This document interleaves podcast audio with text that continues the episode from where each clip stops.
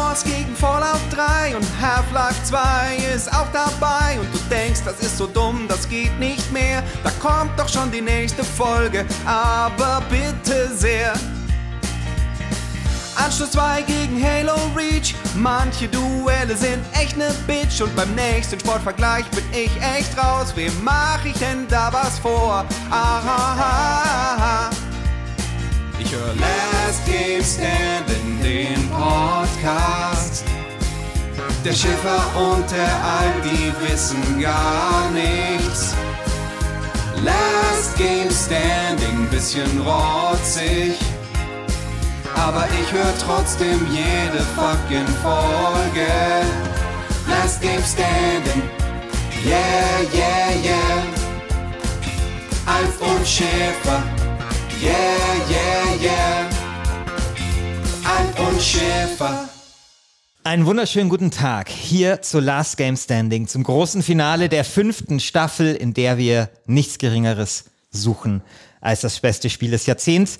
Es ist ein langer, langer Marathon gewesen, das erste Mal mit Achtelfinale, aber wir haben jetzt eine Finalbegegnung.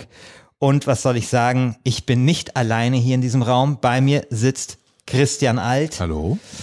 Und ich bin nicht allein, denn zum einen ist hier Daniel Veit. Ja. Und zum anderen sehr, sehr geschätzte auch äh, Michi Obermeier. Hallo. Beide von GameTube, dem YouTube-Kanal, den wir eigentlich immer schauen. Tu dir das. Ich, wir fragen Ich war, letztens, ab. ich, war letztens, ich war letztens zu Gast. Äh, insofern, ich kenne sogar das Innenleben dieses YouTube-Kanals. So gut kenne ich ihn. Aber sag doch trotzdem ein paar, äh, paar Worte, ein paar Sätze dazu, was ihr dort so macht. Ja, wir sind vom, vom YouTube-Kanal GameTube, machen da seit inzwischen über sieben Jahren, was uns neulich auch aufgefallen ist, dass das schon so lange existiert, lustige Let's Play-Videos und Unterhaltungsvideos und äh, kennengelernt haben wir uns über unsere gemeinsame Arbeit beim Yachtmagazin, nein Quatsch, bei äh, GameStar.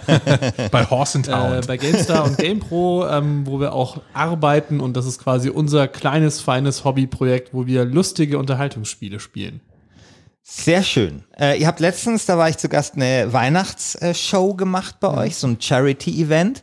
Und da sind dann am Ende 36.000 Euro zusammengekommen. Das fand ich wirklich krass. das ist wirklich krass gewesen. Das war Du warst wirklich, der erfolgreichste Gast, den wir je hatten. Nee, oder? Bei mir ist doch voll eingebrochen. Weiß als ich ja nicht, aber Nee. Lief ganz gut für euch, dann kam ich so, dann setzten die Spenden ein bisschen aus und dann ging's ja, wieder. du hast weil dann die Zielgruppe 17 bis 21, hast du halt verloren dann.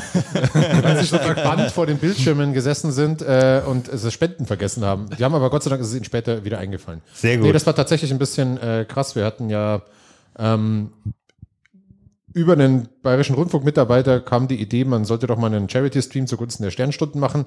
Haben wir dann gemacht. Äh, du warst zu Gast und Markus Schwertl von der GameStop auch zu Gast. Ja.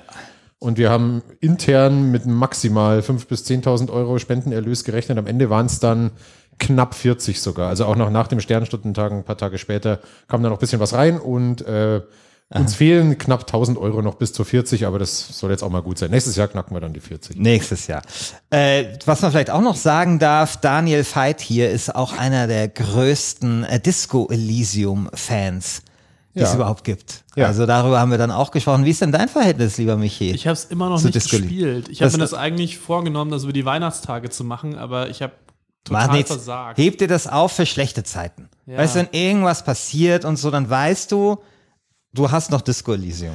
Das machst du ja wirklich so. Das kann ich mal im Näh- Nähkästchen plaudern. Der Ja, Christian, der hat so eine, so. so. eine ganze Bucketlist von Sachen, so strategischer Ja. Vorrat an guten Serien, guten Ja. Filmen und guten Spielen, die er dann rausholen kann, wenn es mal richtig scheiße Ja, läuft. als, als ich irgendwie vor zehn Jahren meine Freundin von mir getrennt hat, da hatte ich dann The Wire.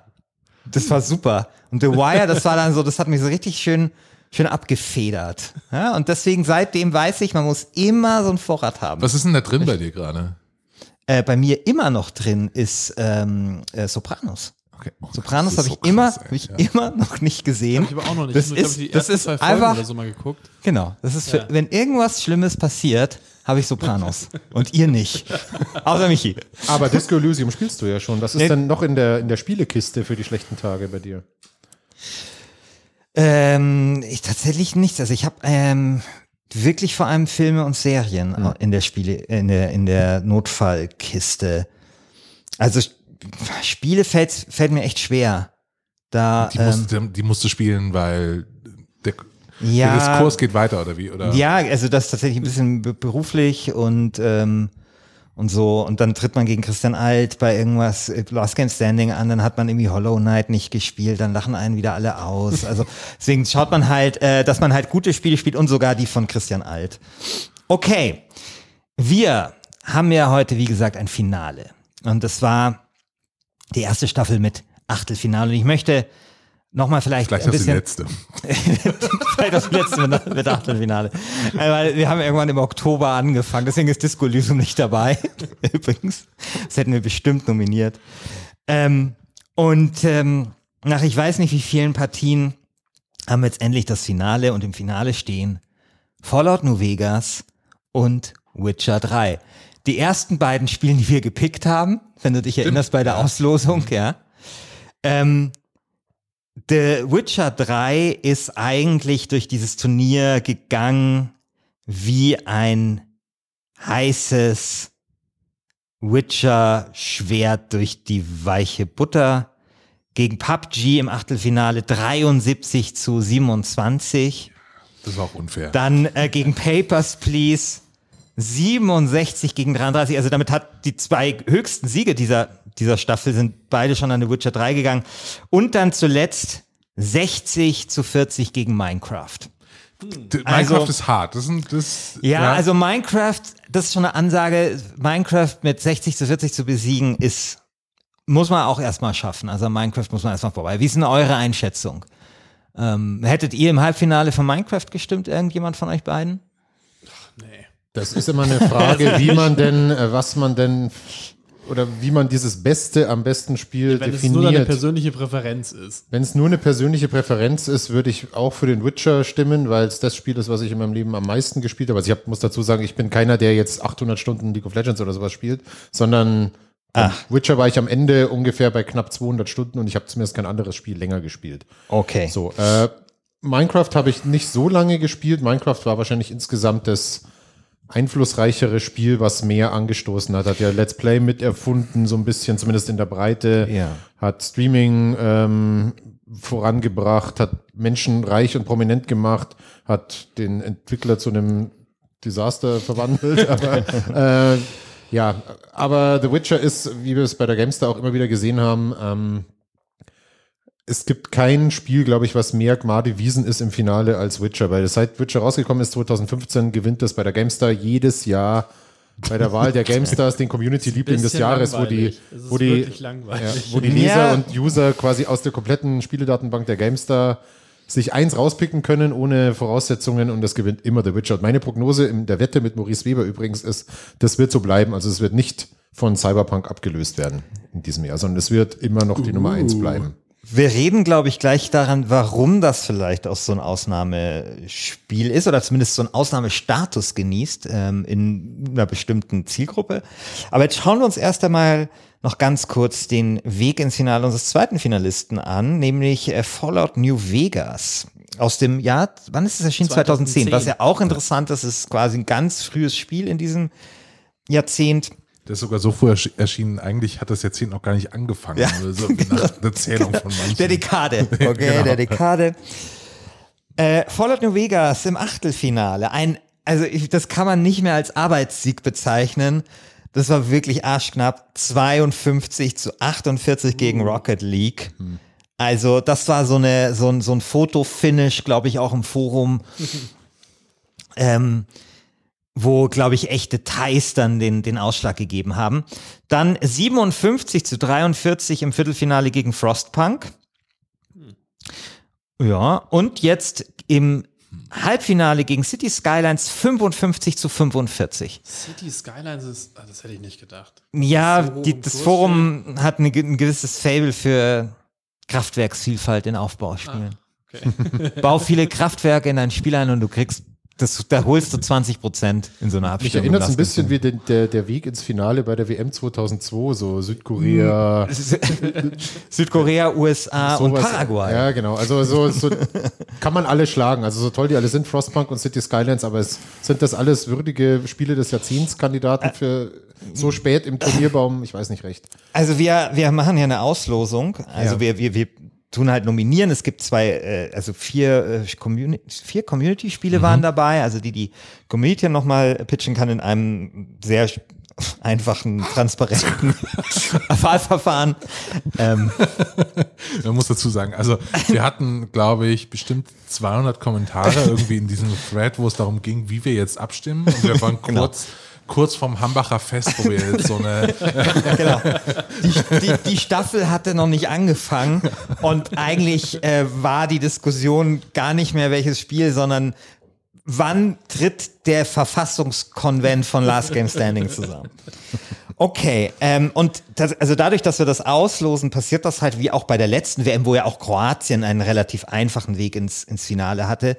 Äh, oder also generell so diese obere Hälfte der, der äh, Ding, dass das halt einfach mal passiert, dass da vielleicht dann die Spiele sind, die äh, ein bisschen schwächer sind, aber man muss auch sagen, trotzdem sowas wie ähm, Rocket League, ja, muss man auch erstmal schlagen, würde ich sagen. Und City Skylines, wir sind ja Fans.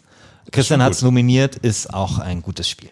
Ja? Bei diesen zwei Finalisten, wie sehr würdet ihr sagen, dass die Demografie eurer Hörer da eine sehr große Rolle spielt? Weil es ist ja im 100%. Prinzip, ja, also äh, gerade so, ähm, das sind ja lauter so Spiele dabei, die für was stehen. Irgendwie Minecraft jetzt mit seinem Einfluss, Rocket League als, sag ich mal, wahrscheinlich zugänglichstes äh, E-Sports-Spiel, so sind eure Hörer nicht so die, die ich glaube, jüngeren, kompetitiven Menschen. ich oder? glaube, wir wählen hier das beste Spiel des Jahrzehnts in der Zielgruppe 30 bis 39 männlich äh, gebildet. Rollenspielfan. So, Rollenspielfan. So, das, da sind wir gerade. Ja, okay. Ja, wobei, also, ja, also, also Rocket League hatte also viel Meme-Power im Forum. Also bei uns werden ja die Auseinandersetzungen viel mit Memes und so geführt und das kann schon auch viel entscheiden und da, da ging einiges. War äh, Deadly sagen. Premonition nominiert eigentlich? Nee. Deadly Premonition nicht. Nee, das glaube ich war noch nicht mal, war noch nicht mal ein gehen. Ich glaub, Community das ist- Vote nee.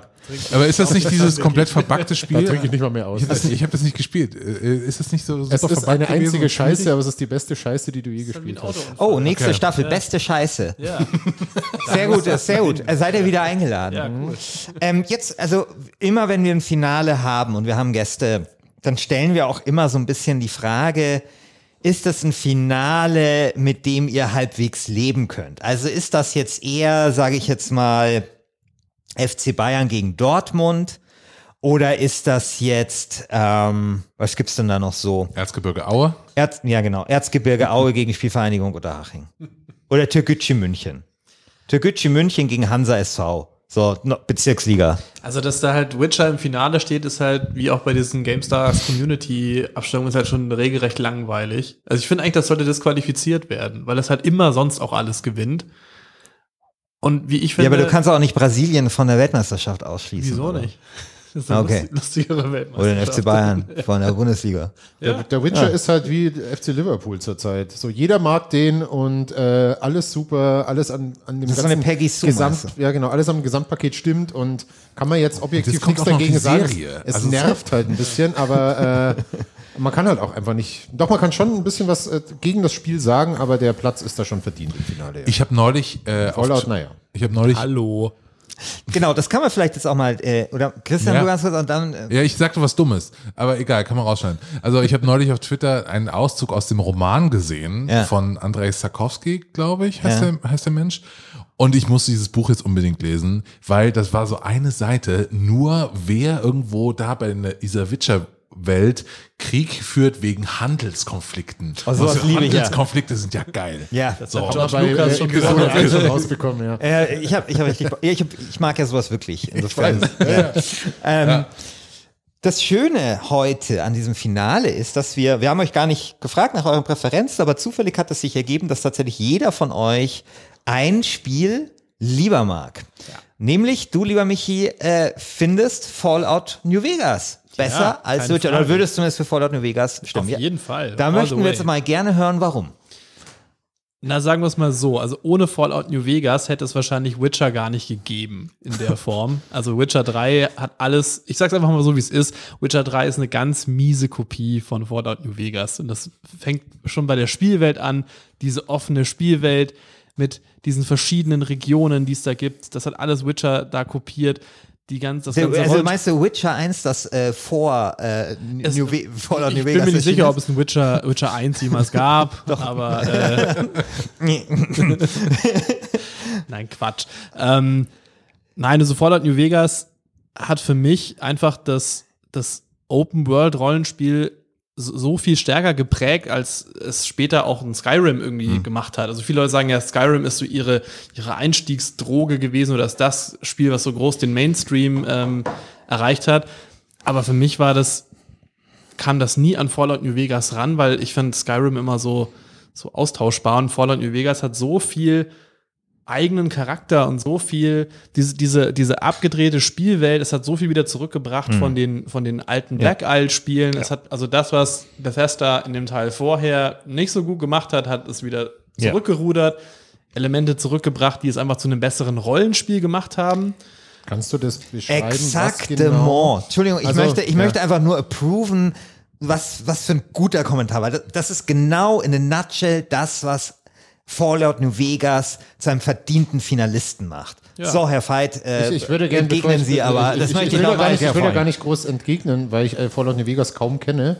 Deswegen jetzt erst die Frage, was sind denn als Beispiel, ähm, was, was es besser gemacht hat als Fallout 3 zum Beispiel, wie bei den Black Isle Spielen, oder was es zu einem besseren Rollenspiel in dem Sinn gemacht hat? Naja, zum Beispiel allein schon, wie sehr deine, deine Skills beeinflussen, was du in Dialogen machen kannst. Also einfach diese ganzen Skill-Checks, die es in Fallout 3 ja auch gab, aber sie waren, es war, das System war anders gehandhabt. Es gab einfach auch nicht so viel Optionen und es gab einfach auch so viel unterschiedliche Arten, dieses Spiel zu spielen. Also du kannst es halt als, als äh, pazifistisches Redegenie kannst du es spielen, du kannst es als irgendwie Massenmörder spielen, du kannst es als Stealth Smooth Agent irgendwie durchspielen. Und Fallout 3 hatte das im Ansatz auch schon, aber eben diese ganze, dieses Zusammenwirken von Perks, die dann auch in Dialoge Auswirkungen haben, das gab es eben noch nicht. Und das haben sie eben wieder zurückgebracht, eben von den alten Black Isle-Spielen, weil ja auch teilweise die, die Hauptverantwortlichen sind eben ehemalige Black Isle-Angestellten gewesen. Der Josh, Josh Sawyer und der Chris Avalon, die das halt äh, hauptverantwortet haben.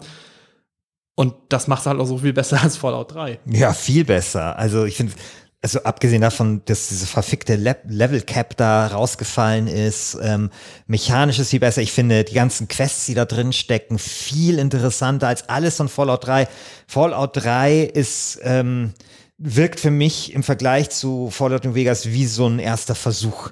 So, wir haben das jetzt mal äh, im, äh, machen wir jetzt mal ein bisschen 3D und äh, machen das mal mit Bethesda und so. Und ähm, Fallout New Vegas ist ja eigentlich äh, genau so, wie man sich eigentlich ein Fallout gewünscht hat in der Engine oder Ja. in dem im Stil von Fallout 3. Ah, so, so. Würdet ihr sagen, dass das das Mit Spiel den ist, was. Obsidian endgültig dahin gebracht hat zu diesem Ruf als eigentlich bestes Autorenteam in Rollenspielen? Oder hat es das Team äh, den Ruf verdient oder liegt es nur an dem späten Glanz jetzt von Fallout New Vegas? Weil wenn man sich alle Spiele Also einzeln anschaut, dann gibt es ja an jedem Spiel so ein bisschen was zu kritteln. Also äh, ich weiß jetzt nicht, ob KOTOR 2 das bessere KOTOR war. Vielleicht nein. Ich weiß jetzt nicht, wie, wie schreiberisch stark die South Park-Spiele wirklich sind. Äh, Ach, die ob, die gut Pillar-Spiele wirklich so stark sind und so. Außer Also New das, hängt, Vegas. das hängt ihnen halt bis heute nach. Ja. Das ist halt bis heute das Spiel, an dem sie immer gemessen werden. Und wenn jetzt auch wir auf GameStar.de irgendwas über Obsidian schreiben, dann ist das eigentlich schon so ein Auto Automatismus, dass man schreibt, die New Vegas-Macher oder Mhm. die Fallout New Vegas-Macher. Du würdest kein anderes Spiel, was danach kam, ähm, als, Substan äh, als Synonym für dieses, für dieses Studio benutzen. Ist Sieht da man, Verkl Verklärung auch? Also ich meine, damals hat es ja, jetzt gab es ja diese berühmte 84 im Meta-Score, ähm, wo sie dann irgendwie diesen Bonus nicht bekommen haben. Ähm, hat da, ist das ein Grower, hat da über die Jahre eine, oder eine gewisse Verklärung eingesetzt? Oder ist es eher so, dass man einfach ein bisschen gebraucht hat, um die Genialität dieses Spiels ähm, nachvollziehen zu können, die vielleicht am Anfang durch die vielen Bugs ein wenig in Mitleidenschaft gezogen war in der öffentlichen Ich Wahrnehmung. würde das Spiel, ich habe es jetzt schon jahrelang nicht mehr gespielt. Wir hatten kurz, bevor wir hier angefangen haben aufzunehmen, kurz mal äh, drüber gesprochen, ob das schlecht gealtert sei und so. Ich will diese Frage nicht beantworten, weil in meiner Vorstellung ist es Mhm. einfach dieses tolle Spiel. Aber für mich war es schon damals so, auch diese Ursprungsfassung, die so verbuggt war, für mich gehört das irgendwie zum Charme dieses Spiels dazu. Das ist halt so ein, also da passiert so viel Slapstick-Quatsch auch einfach dadurch, dass da bestimmte Sachen verbuggt sind. Ich meine, gut, es gibt das ärgerliche Bugs, wie dein Spielstand ist kaputt oder das Spiel stürzt einfach ab, aber einfach diese ganzen, das mit dieser Physik-Engine einhergegangen ist, was da an, was die NPCs für ein Blödsinn die ganze Zeit machen, das gehörte für mich auch irgendwie da dazu, zu dieser Spielerfahrung äh, und hat auch zu einigen der besten Geschichten irgendwie geführt, die ich in diesem Spiel überhaupt erlebt habe, dass einfach halt Sachen nicht richtig funktioniert haben. Ich glaube, das ist ein bisschen so wie beim Spiel des Jahres. Also so beim Brettspielen, da gibt es immer das Spiel des Jahres und dann gibt es das Kennerspiel des Jahres. und ich glaube, Fallout Vegas ist einfach das Kennerspiel des Jahres.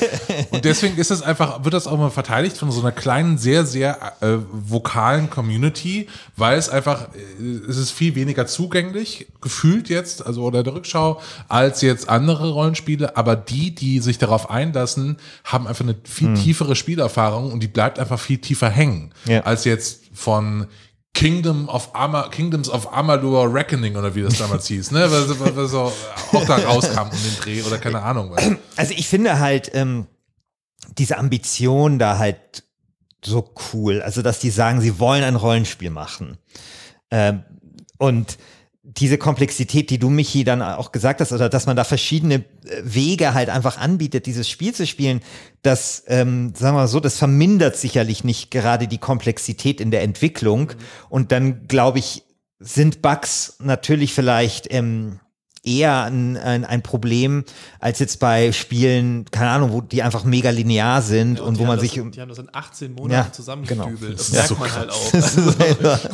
Ich glaube auch, dass das tatsächlich der entscheidende Unterschied ist zum Witcher, weil der Witcher ja vom Rollenspielaspekt her lang nicht, wenn überhaupt irgendwie ähm, da rankommt, weil du beim Witcher ja prinzipiell immer die gleiche Figur spielst, die immer die gleichen Dialoge abruft. Klar kannst du dich in manchen Stellen ein bisschen entscheiden und größere Storystränge marginal beeinflussen. Da wird immer die Bloody Baron Quest zum Beispiel herangezogen als diese tolle Quest, die halt tatsächlich ähm, relativ unterschiedliche Ausgänge haben kann, aber die meisten Quests halt dann eben auch Darf ich nicht. da mal ganz kurz einhaken, Ja. weil, mich das, weil mir das nie jemand irgendwie richtig beantwortet hat.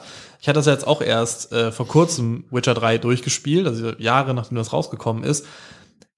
Gibt es denn wirklich so viele unterschiedliche Ausgänge für diese eine Quest oder ist das einfach nur, die ist dann früher zu Ende, weil man halt was falsch gemacht hat, in Nee, Anführungszeichen? es, gibt, es gibt schon grundsätzlich am Ende den Unterschied, w- wer denn letztlich ums Leben kommt Mhm. und warum oder wer wodurch gerettet wird. Aber das hat jetzt kein, keine großen Auswirkungen auf das Spiel als solches. Es ist halt eine Ja. Questkette, die, meine ich, auch erstmal so designt wurde, um hinterher als die große Questkette dann zu gelten. Gibt es ja bei vielen Spielen so, sag ich mal, so Verticals, die dann immer herangezogen werden. Oder wo du im Spiel auch merkst, irgendwie ist das jetzt gekapselt geiler als der Rest, so ein bisschen noch.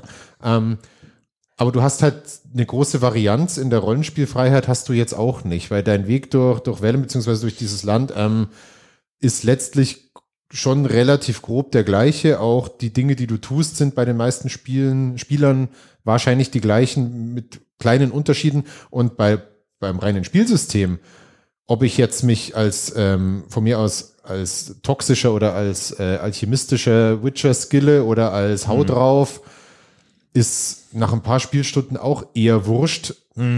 Das Skillsystem ist nicht besonders interessant. Das Nee. macht keinen Spaß, sich damit auseinanderzusetzen. Es ist aber dann letztlich auch egal, weil du spielst es einfach so durch und also die, die Reise, das Erlebnis und auch die Optik und die ganze technische Qualität und dass die ganzen Nebenquests alle so toll sind, kommen wir vielleicht gleich noch zu. Aber jetzt vom reinen Rollenspielaspekt her ist es ähm, beim Witcher sehr viel vereinfachter als bei Fallout New Vegas. Ja. Das ist halt immer die Frage, was der Spieler haben will. Also ich bin zum Beispiel einer, mir ist die designtere Reise von einem interessanten oder ein, einem ganz coolen Charakter oft wichtiger, als dass ich das Spiel jetzt 15 Mal spielen kann auf völlig unterschiedliche Weisen. Weil ich würde auch jetzt zum Beispiel in New Vegas oder ein Spiel mit so viel Varianten, so Outer Worlds oder so, würde ich grundsätzlich auch immer eigentlich als die gleiche Figur spielen. Wenn das Spiel mir das anbietet, schön. Wenn nicht, mein Gott, dann spiele ich es halt auch gerne als Mass Effect, also als Deckungsshooter, wenn das Spiel dafür dann halt hindesignt wurde. Mir geht das total ähnlich. Äh, Ich habe auch nie Bock, irgendwie Spiele drei, dreimal zu spielen oder so. Das passiert ganz, ganz selten, dass ich mich mal, dass ich überhaupt so Zeit habe, weil ich mir denke, okay, du hast es jetzt einmal gesehen, es gibt noch so viele andere Sachen, die du irgendwie machen willst. Und ich habe jetzt auch keinen Bock mehr, nochmal einen Run zu machen als äh, Trottel irgendwie in Outer Worlds. Also habe ich einmal kurz reingespielt, war dann witzig und so. Aber bei bei The Witcher war es bei mir auch so, dass ich total investiert war irgendwie, weil diese ganze Reise so gepolished ist. Das äh, kommt mir mein Fable für Spiele, die gepolished sind, irgendwie raus.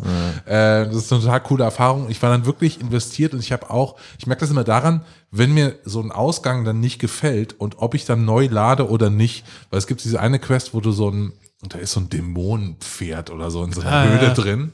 Und dann lässt du dieses Pferd frei und das bringt dann so, eine, so ein ganzes Dorf um. Du hab ich wolltest auch eigentlich was, was Gutes ja. tun. Und dann ist so, fuck, das kann das nicht sein. Okay, neu laden, dann bleibt das scheiß Pferd in dieser Ja, Höhle und dann, ja, ja. dann ist es das auch. Aber das wirklichen Einfluss hat es ja dann trotzdem nicht. Ne? Also es Nee, ist ja. jetzt nicht so, dass, ähm, dass das was Grundlegendes im Spiel verändert, sondern ja gut, es ist ein Dorftod, ist halt dann schon ein bisschen so ein Schockmoment und danach ziehst du halt weiter, nächster Ort und danach, okay, dann habe ich das jetzt halt so gemacht. Was ist hier los? Und dann Ja, erinnert man sich auch nicht mehr so richtig. also ich bin auch jemand, der nie Spiele, also wirklich nie nochmal spielt. Ähm, und trotzdem mag ich diese potenzielle Freiheit. Und ich mag es auch manchmal vielleicht einfach rumzuprobieren oder mal mir, mir einen Charakter zu geben, der gar nichts mit mir zu tun hat. Ich finde aber auch, dass es ein, dass ein Rollenspiel auch viel damit zu tun haben kann, eben eine Rolle zu spielen, so wie das halt bei The Witcher wiederum ist. Also ich würde sagen, das ist ja auch äh, legitim. Ich habe bei The Witcher, also ich liebe dieses Spiel. Äh, und ich kann euch gar nicht sagen, wie sehr ich diese DLCs liebe. Ähm, ich habe im Prinzip immer zwei, eigentlich nur zwei, na, drei Probleme damit gehabt. Eins ist vollkommen unwichtig, nämlich dieser Loot dort fand ich immer total nervig, nichtssagend und keine Ahnung, was es sollte. Ja. Ähm, Verstehe ich nicht, warum man sowas dann überhaupt einbaut. Ist aber auch wurscht, ja. Das zweite, aber da war es vielleicht so, dass ich selber das einfach falsch gespielt habe oder schlecht oder zu gut oder irgendwie, keine Ahnung, aber ich hatte manchmal das Gefühl, es ist nicht so gut gebalanced. Also ich hatte, ich, ich bin teilweise, ich meine, was dann vielleicht wieder zur Rolle passt, war es viel zu leicht und dann gehe ich ein Dings höher, dann war es wieder viel zu schwer. Keine Ahnung, also es, das, und das habe ich selten, ja. Und das fand ich echt merkwürdig und auch echt ein bisschen ärgerlich, weil so schlecht irgendwie die, oder so, so belanglos das, diese Rollenspiel-Perks oder diese Statist, also diese Mechanik irgendwie ist. So doof ist es, wenn sie gar keine Wirkung hat oder irgendwie dann keine Rolle spielt, weil es sowieso zu schwer oder zu leicht ist. Und dann muss ich sagen, ich habe diese offene Welt total geliebt in, in The Witcher 3, aber das geht so ein bisschen in das, was du sagst. Ähm, ähm, sie ist halt doch nur Kulisse. Also ich würde sagen, sowas, also gut, das ist jetzt halt Fallout äh, 3, also dass die Stadt verschwindet, oder in Fallout 4, dass dieses komische Schiff mit diesen Piraten in das Hochhaus. ja.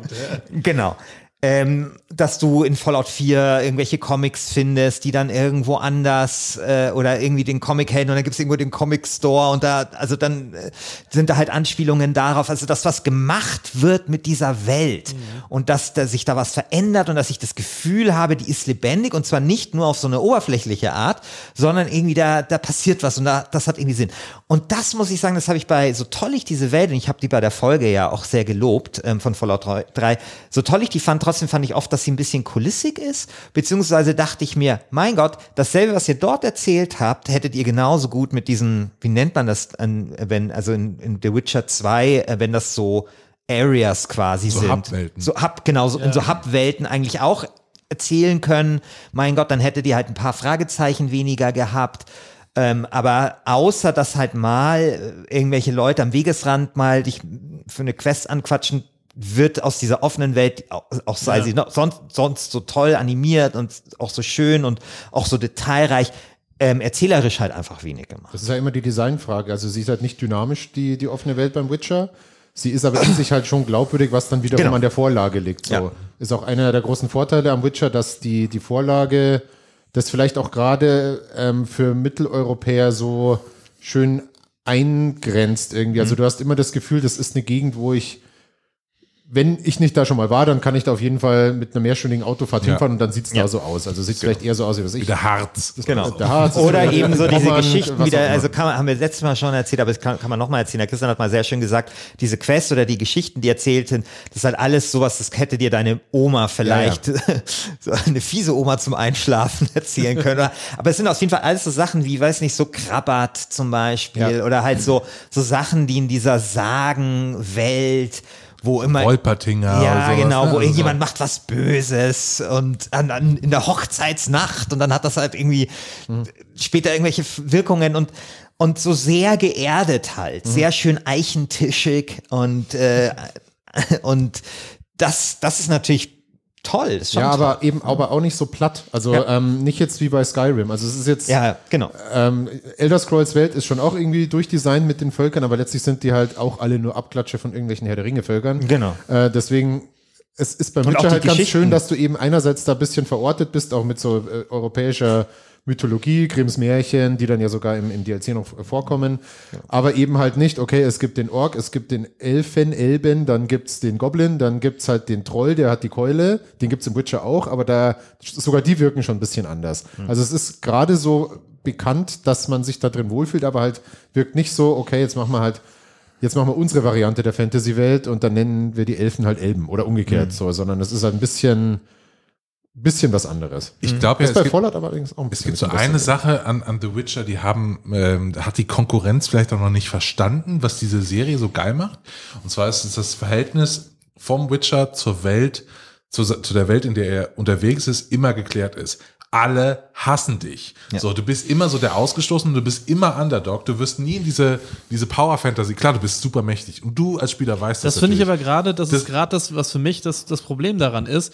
Die Leute sagen immer, oh, wir mögen dich nicht, aber machen sie großartig was gegen dich? Ja, Wird du bist halt der man von, Kammerjäger, Wird man so. von sich aus verhauen oder so? Oder wird man Sie angespuckt? greifen dich oder halt an, obwohl du Ja, ein du hast halt so eine Zwischenrolle. Also du bist halt irgendwie so zwischen diesen äh, Elfen und, und Zwergen, ja. Ja. Und, und halt so den anderen. Aber, aber das ist ja eigentlich genau das, äh, was, was ich so meine, mit so einer Rolle zu spielen. Ich finde auch, ja, also so, so, so ganz kommt es vielleicht nicht rüber, aber ich finde das zumindest so einen interessanten Gedanken. Ich meine, damals, als das Spiel rauskam, gab es ja auch viele Leute, die gesagt haben, sie finden es scheiße, weil äh, Geralt so ein Un Unsympath ist. Und das mag ja irgendwie sein, aber das ist ja vielleicht auch genau das Interessante, dass man eben dort auch eine Rolle spielt. Ja, also was ich sagen wollte, also es ist ja wie in Herr der Ringe ist es auch das äh, Erfolgsgeheimnis. Die Hobbits sind die ganze Zeit unterschätzt und retten, retten am Ende die Welt und irgendwie kriegst dann doch niemand mit und so. Du bist dann halt dieser Typ, der kann super viel, aber niemand checkt es so wirklich. Also klar, du wirst irgendwie, irgendwie genutzt für diese Quests und du musst dann die Sachen lösen, aber es ist auch voll, du hast gar keinen Anspruch, jetzt irgendwie da großartig die Welt zu verbessern, ist eigentlich wurscht, weil, Ja. wurscht, weil es wird sich eh für dich persönlich jetzt nichts verbessern. Das ist ein bisschen so der Eastwood, oder? Also der halt dann, Ja. äh, okay, Ja, jetzt habe genau. ich in der Stadt habe ich mich jetzt gekümmert, jetzt reite ich mal weiter. Ja, Dann genau. kümmere ich mich da wieder, alle so, oh, was will denn der hier? Aber es ist halt auch nicht die, das ist auch ganz schön, ist nicht die klassische der Bauernjunge, der dann auf einmal seine magischen Fähigkeiten entdeckt Nee, und am. Ende super stark ist, sondern er ist halt die ganze Zeit schon super stark. Genau. Ähm, und macht halt einfach seinen scheiß Job. Aber ich finde, er macht ihn, also von wegen unsympathisch, finde ich jetzt gar nicht. Er ist halt so ein bisschen Ja, nicht, wortkarger Typ. genau. Und wenn er sich dann wieder irgendwo so anlehnt und dann nur mal so "Mäh", oder so, ich, passt Ja, halt das ganz ist. Einer, den man gern spielt. Ja, ja, genau. Ja, ja, genau. Haben wir schon angesprochen, dass das Kampfsystem von Witcher grauenvoll schlecht ist? Nein, haben wir nicht. Das ist total dummes Gefuddel die ganze Zeit, irgendwelches Rumgefuchtel. Und wenn selbst so ein Dulli wie ich das auf Deathmarch durchspielen kann, auf dem höchsten Schwierigkeitsgrad, das ist das, was du vorhin meintest, Ja. dass das so, so seltsam balanciert ist. Ja. Es gibt manche Gegnertypen, Ja. zum Beispiel diese, diese Goblins, die sich selbst in die Luft sprengen, die killen dich halt instant auf dem höchsten Schwierigkeitsgrad, alle anderen machen dir gar nichts. Du kannst das Spiel quasi auf dem höchsten Schwierigkeitsgrad spielen, ohne überhaupt zu begreifen, wie das darunterliegende Charakter- und, und Fähigkeitensystem funktioniert, indem du einfach nur Button mash die ganze Zeit. Ich, ich mache immer Schild. Einfach so ein Schild Ja, und genau. dann ba ballern die da drauf und schaden sich selbst und ich werde geheilt. Geil. Geil. Ja, gut, aber aber, aber hat irgendjemand von uns beiden ein Problem mit dummen Spielen? Nee, ich bin ein sehr schlechter Spieler, muss man auch dazu sagen. Also, Aber es ist halt auch nicht relevant. Also ich, ich glaube, der Witcher ist halt als Spiel in vielerlei Hinsicht nicht besonders gut. Also das Kampfsystem ist nicht herausragend, das äh, Skillsystem ist nicht herausragend, das ganze Inventarsystem ist wahnsinnig äh, viel zu viel und das war in der ersten Version vor diesem großen Patch am Anfang anscheinend noch unerträglicher, das alles zu Ja, vor allem navigieren. war es schon in The Witcher 1 ein maßgeblicher Teil des Patches, äh, das Inventar in Ordnung zu bringen.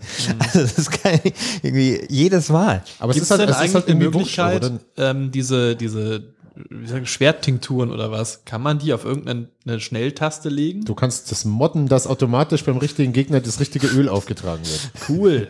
Wird auch empfohlen, macht das, weil das äh, anders nervt noch. Nee, aber wie, wie, was ich sagen will, es ist, ist relativ wurscht, weil was halt die große Stärke ist, also jetzt mal abgesehen von der Welt, die halt ursprünglich schon mal gut ausgedacht war, ist dieses, du weißt, wenn du eine Quest annimmst, auch wenn es nur eine kleine ist, auch wenn es nur die, ich versuche diese ganzen Rüstungen zu sammeln, dann kriege ich halt nur so ein paar Texte und Bücher, aber hinter jedem Quest auf, oder hinter jedem Auftrag steckt eine coole kleine Geschichte. So, und das haben so viele Spiele nicht, das hat auch kein, das hat kein Bethesda-Spiel bisher geschafft. Ich weiß nicht, ob es nur Vegas geschafft hat. Es hat in seinem Leben schon tolle Nebenquests, aber es hat wahrscheinlich nicht so viele gute Nebenquests wie Witcher. Oder? Ja.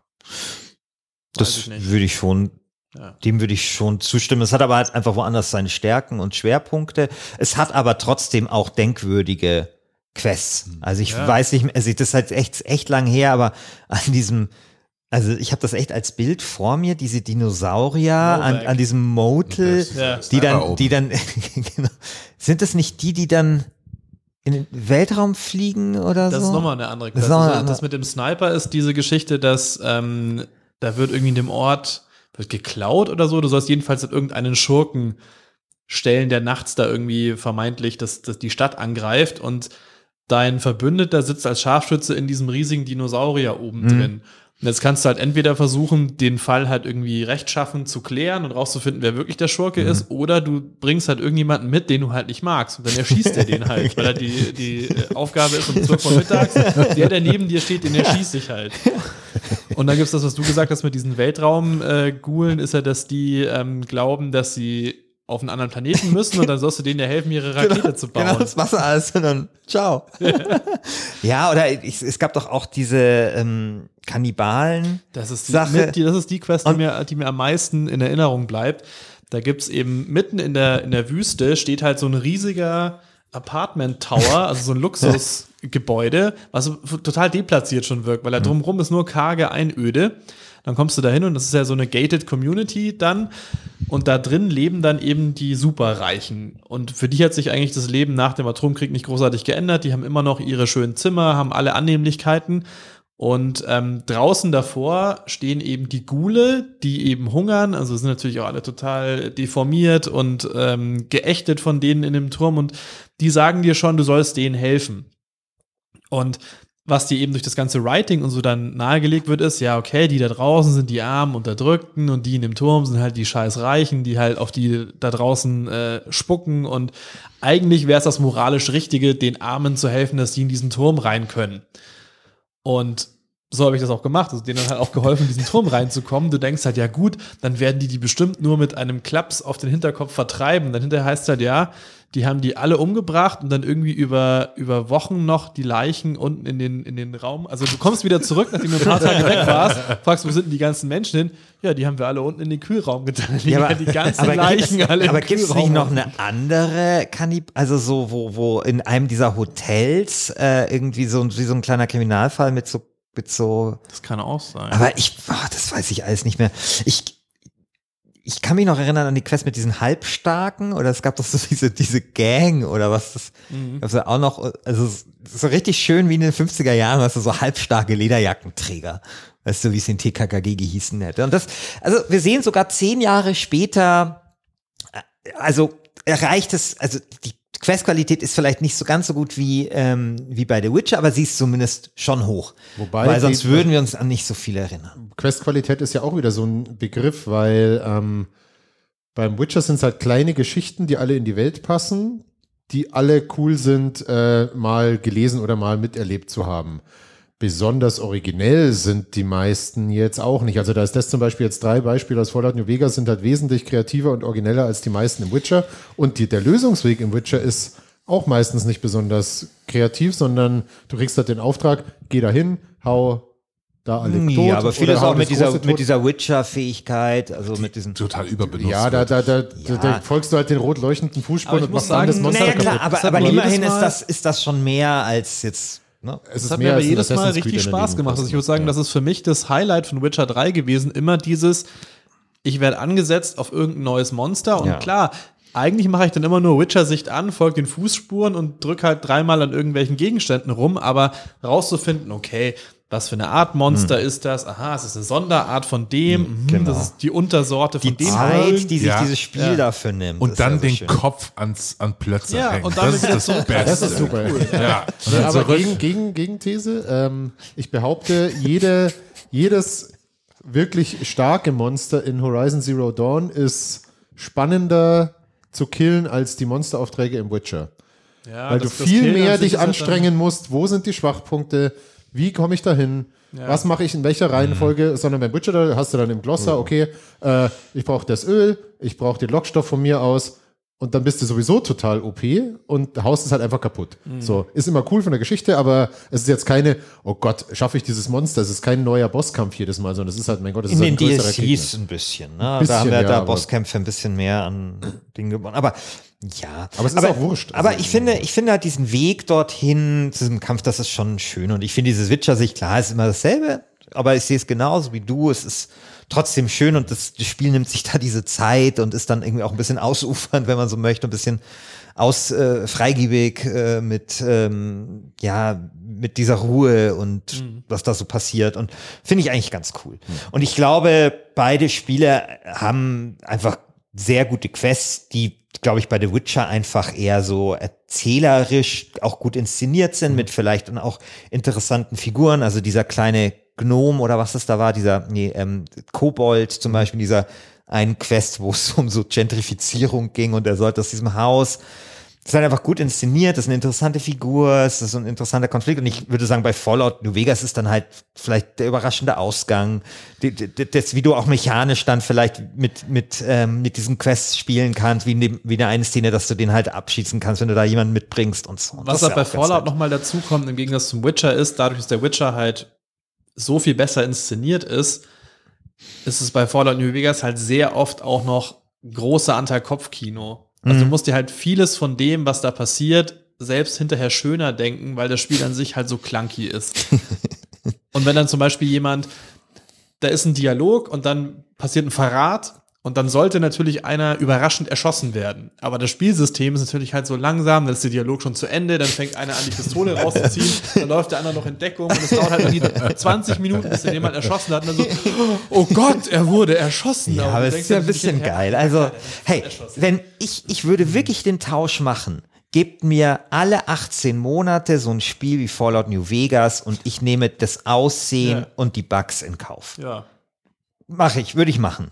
Ernsthaft. Also eine Geschichte, die ich nie vergessen werde bei Fallout New Vegas, und das ist, glaube ich, auch das prägendste Erlebnis, was ich da hatte, hat tatsächlich mit, in Anführungszeichen, Bugs zu tun, nämlich, dass ich ähm, durch Zufall schon recht früh in das Basislager von dieser Caesars Legion, also dem, dem, der einen Fraktion reingestolpert bin, da dann Streit angefangen habe und dann da weggelaufen bin und dann mit der Schnellreise wegteleportiert.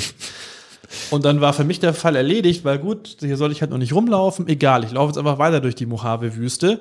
Und irgendwann mittendrin kriege ich halt, während ich gerade was ganz anderes mache, Quest fehlgeschlagen, Quest fehlgeschlagen, Quest, Quest, die ich noch nie vorher gehört habe, alle fehlgeschlagen sind. Hä, was ist jetzt passiert? Und erst Stunden später komme ich irgendwann durch so einen Canyon, wo lauter von diesen Deathclaws, diesen Todeskrallen sind.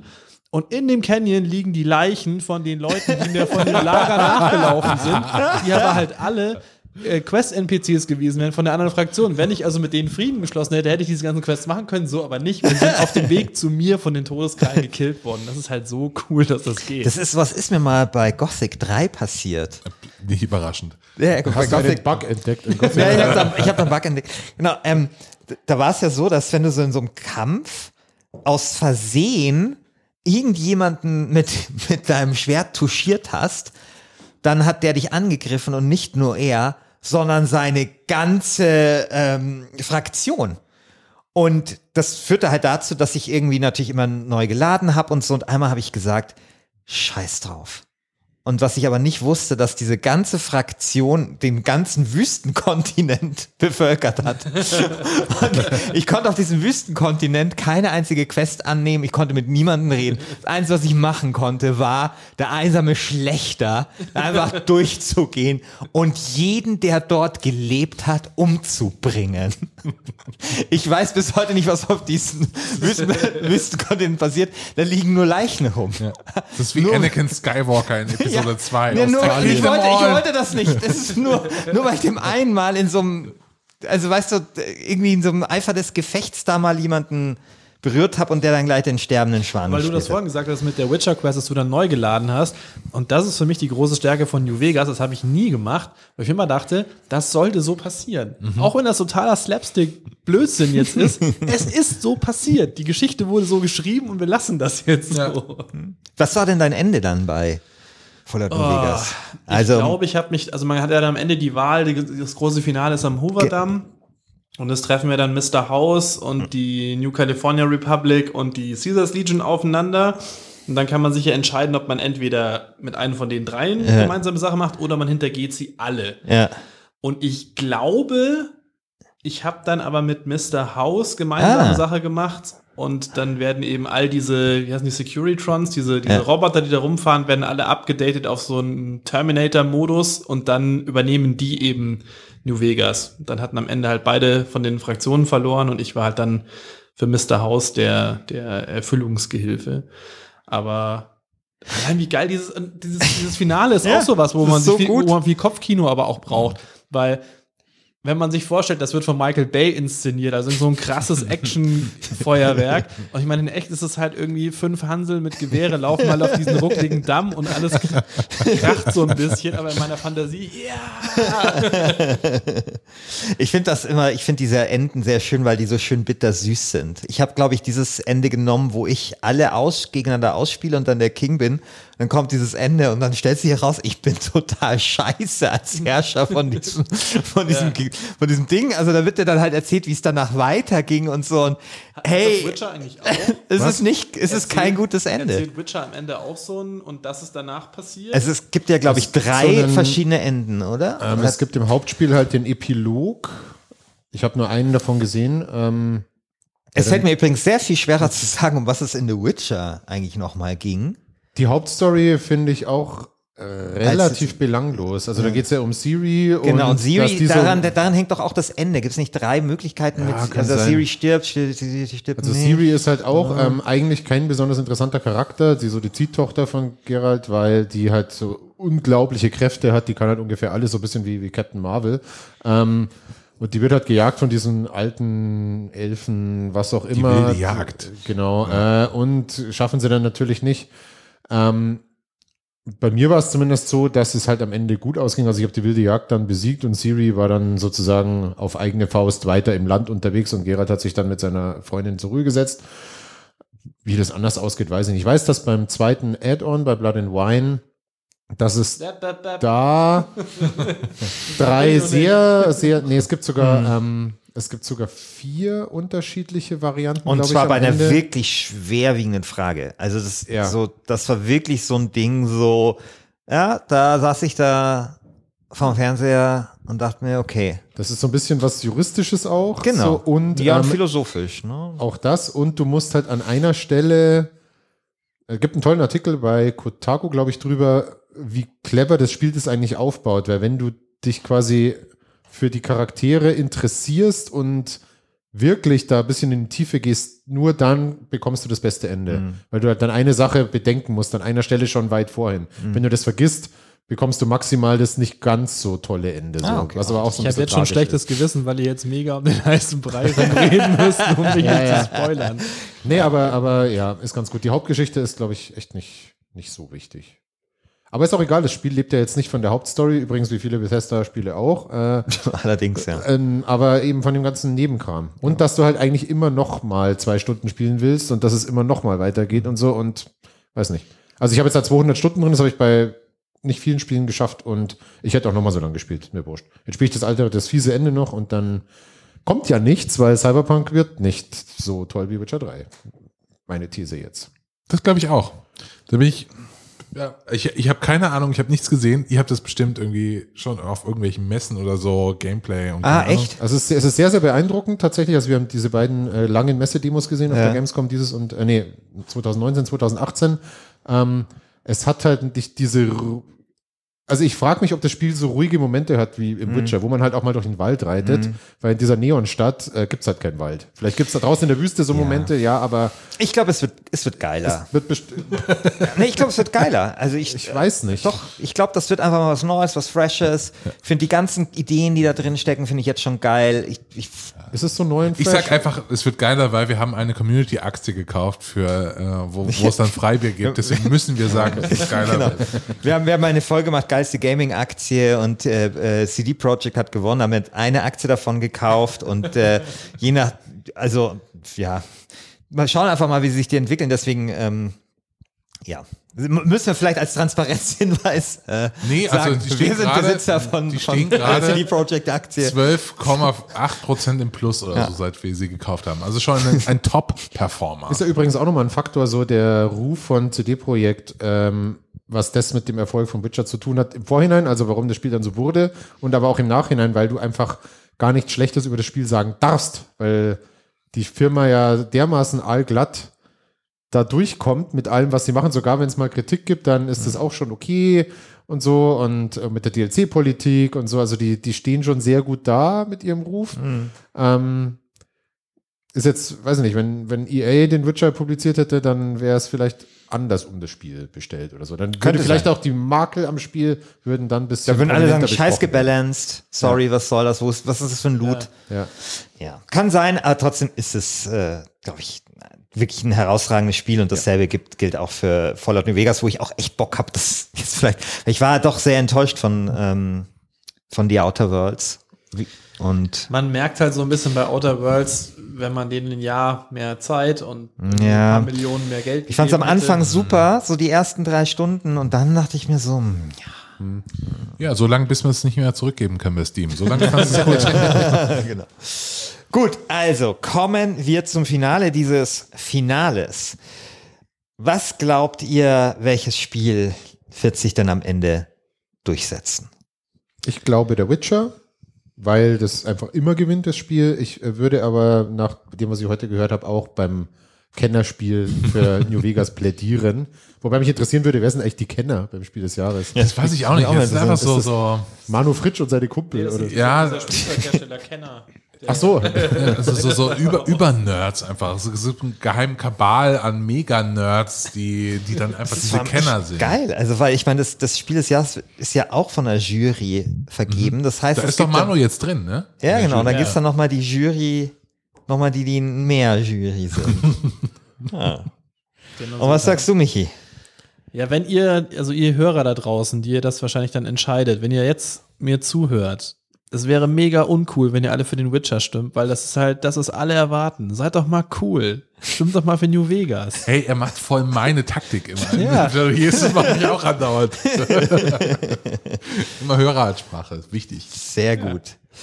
Ja, vielen Dank, dass Moment, ihr. ihr habt noch nichts gesagt. Wir haben noch nichts gesagt. Also, ähm, es ist echt schwierig. Also, weil bei mir pochen zwei Herzen in meiner Brust.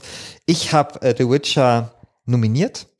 Ich würde natürlich gerne sehen, dass ein von mir nominiertes Spiel gewinnt, weil ich ein Arsch bin. ähm, auf der anderen Seite glaube ich, dass Fallout New Vegas für mich zumindest, es ist meine persönliche Meinung, das Spiel ist, mit dem ich mehr Spaß hatte und was ich für interessanter finde. Aber, einf- aber ich weiß trotzdem nicht, wie, wie ich abstimmen werde. Ich muss mir auch noch ein bisschen Gedanken machen, weil wenn man zum Beispiel DLCs mit, ähm, mit einbezieht, ja, be- einbeziehen würde in die Wertung, dann könnte ich vielleicht zum anderen Urteil kommen. Aber ich muss mir wirklich in den nächsten Tagen erhebliche Gedanken machen über mein Abstimmungsverhalten und werde vielleicht auch erst ganz kurz vor Schluss. Hatte, hatte nicht New Vegas ein DLC namens Lonesome Road? Ja. Ah, da Das bin ich jetzt auch für nur New geile Vegas. DLCs. Ja, ich bin für The Witcher. Ganz, ganz einfach. Ich sag's rundheraus. Das ist ein sehr, sehr tolles Spiel. Ich habe da viel, viel Spaß mit gehabt. Und Fallout New Vegas. Ich finde es äh, geil, dass das wirklich Fallout New Vegas nur nominiert, damit ich das Ja, nicht damit du es nicht nominieren kannst. Ja, klar. Das ist Natürlich. Ja, klar. Das gibt's aber nicht. Nur deswegen. Ja, dann bin ich jetzt für The Witcher. ich will nicht, dass du gewinnst. Was bekommt der Gewinner denn? Gibt es dann eine Trophäe? Äh, nee, ja, es gibt Ja, Pokal. warte mal, warte mal. Ja, es gibt Pokal. Oha. Ähm, Uh. ja, Den genau. macht immer, ähm, den, den, ich, den, den kriegt noch Chris Everton äh, geschickt. Das haben wir noch nicht gemacht, fällt mir gerade auf. Aber zum Beispiel, ähm, ja, oh, das haben wir echt nicht gemacht. ja, Für was denn jetzt? Äh, Chris Everlon spielt für beste Story.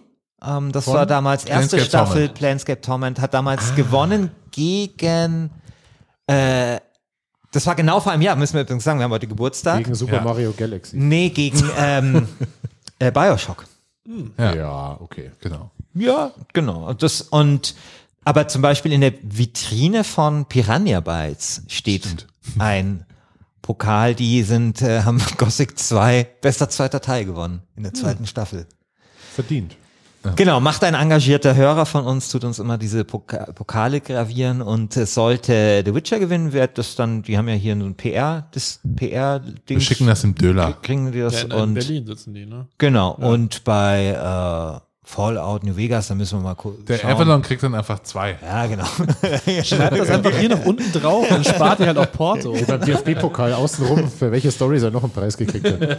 Und nicht für Autoworld.